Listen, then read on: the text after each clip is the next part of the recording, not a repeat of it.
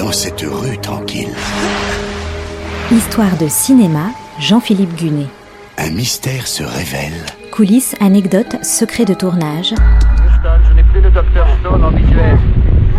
Houston, je n'ai plus le docteur Stone en visuel. Redécouvrez les plus grands films autrement. Et une aventure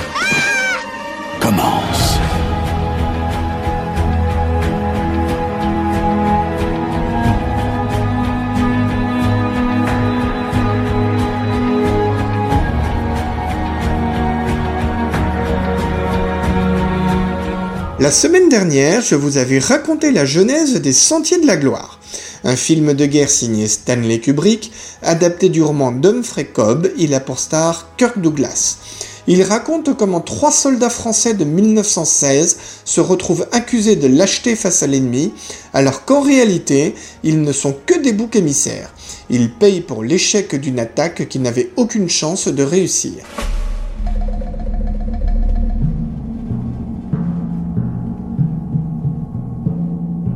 Le film est une production américaine, les personnages sont tous français, on ne voit même pas les Allemands. Mais aucun acteur français n'est au générique, et pour cause, le sujet est un sujet qui fâche. Il est inspiré d'une histoire vraie peu glorieuse pour l'armée française, celle des quatre caporaux fusillés pour l'exemple en 1915.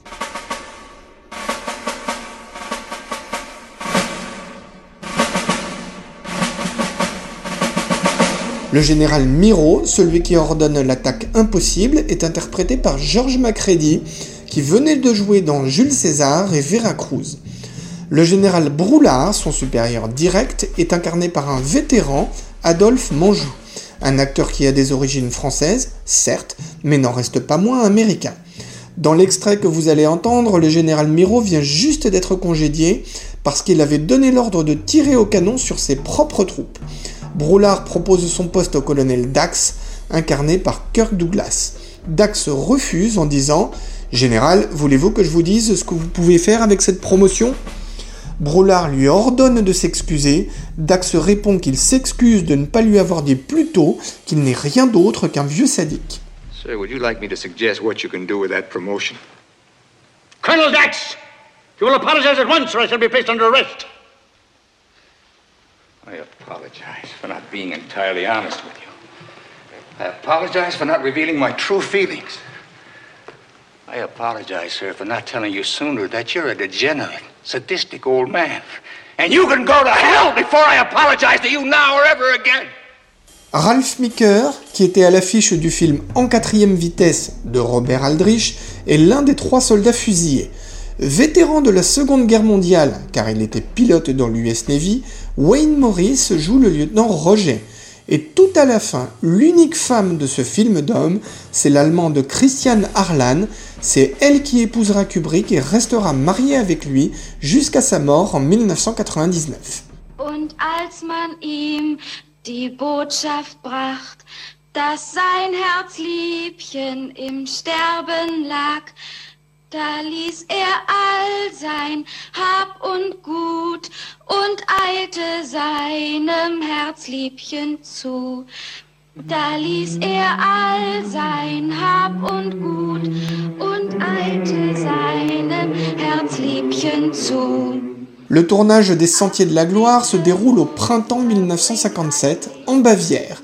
Une partie des scènes est filmée dans le château de Schlesheim, près de Munich.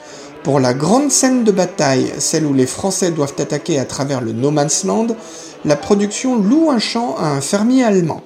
Une soixantaine de personnes travaillent à creuser les tranchées ainsi que les trous d'obus. D'ailleurs, les tranchées du film sont plus larges qu'elles ne l'étaient dans la réalité. Pourquoi? Pour y faire passer les caméras montées sur chariot. Parmi les figurants, on compte 600 policiers, fils de soldats de la Première Guerre mondiale. Tous ont une formation militaire de 3 ans. Kubrick doit leur expliquer la nécessité de jouer la peur. Pour filmer, le cinéaste utilise 8 grues.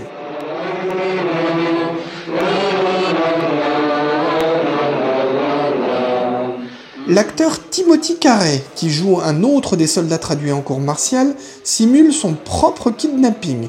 Kubrick n'apprécie pas du tout et le fait licencier. Le perfectionnisme légendaire du cinéaste se retrouve ici. Adolphe Manjot doit tourner une même scène 17 fois. au point qu'il finit par laisser éclater sa colère face à Kubrick.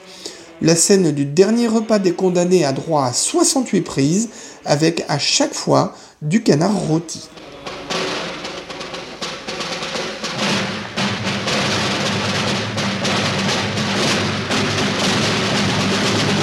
Les Sentiers de la Gloire coûtera finalement 1 million de dollars, dont 300 000 pour le seul Kirk Douglas.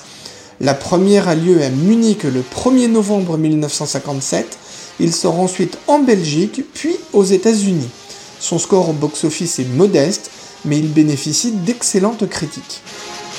En Espagne, le régime franquiste interdit le film, qui devra attendre 1986 pour y être enfin diffusé. En France, de nombreux militaires, d'actifs comme retraités, déclenchent une campagne virulente contre le film. À l'époque, la France est en pleine guerre d'Algérie. Le film touche un air sensible. Ce n'est pas vraiment l'affaire des caporaux de soins, mais plutôt le souvenir douloureux des fusillés pour l'exemple après les mutineries de 1917.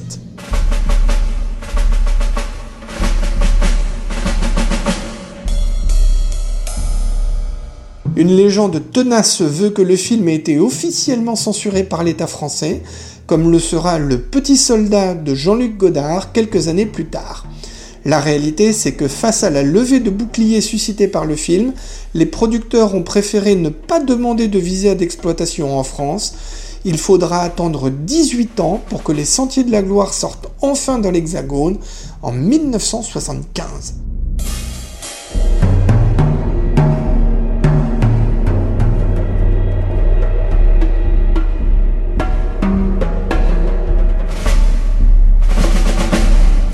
Snobé par les grands festivals comme par les Oscars, Les Sentiers de la Gloire est-il vraiment un film anti-français? Antimilitariste Oui, sans aucun doute. Le film tire à boulet rouge sur l'armée en tant qu'institution, mais le propos fonctionnerait aussi bien dans n'importe quelle autre armée. Stanley Kubrick et son producteur James Harris s'intéressent à l'injustice subie par les simples soldats bien plus qu'à leur nationalité. Alors, forcément, le film avait toutes les chances d'être un choc.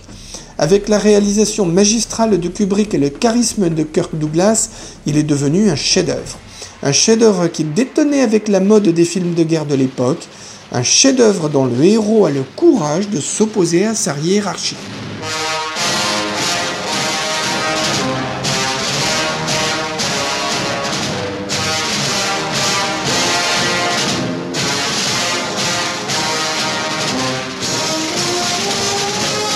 C'était Histoire de cinéma avec Jean-Philippe Gunet, à retrouver chaque semaine et en podcast sur notre site internet artdistrict-radio.com.